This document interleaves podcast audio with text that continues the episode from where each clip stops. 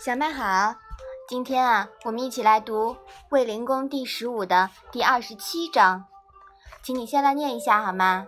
子曰：“巧言乱德，小不忍则乱大谋。”那这章讲了什么呀？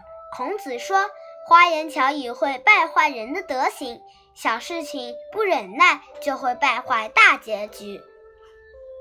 小不忍则乱大谋。”这句话呀，已经成了民间的口头禅了。这句话呢，包含有智慧的因素，尤其对于那些有志于修养大丈夫人格的人来说，这句话是至关重要的。有志向、有理想的人，应该区分事情的大小轻重，不会斤斤计较个人得失，更不应在小事上纠缠不清，而应该有开阔的胸襟。远大的抱负，只有这样啊，才能够成就大事，从而达到自己的目标。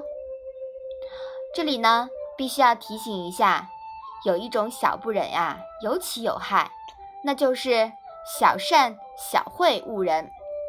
比如有些家长不忍心孩子劳累，不忍心孩子自尊心受半点伤害，什么事情啊都替孩子包办了，殊不知。以爱的名义行戕害之时，切记切记，看长远点呀，这就是要我们不失浸润之赠，肤受之硕。这一点啊，妈妈也要反省一下啊，要多培养一下你的自自立能力，是不是啊？嗯。好，我们把这一章啊再读一下。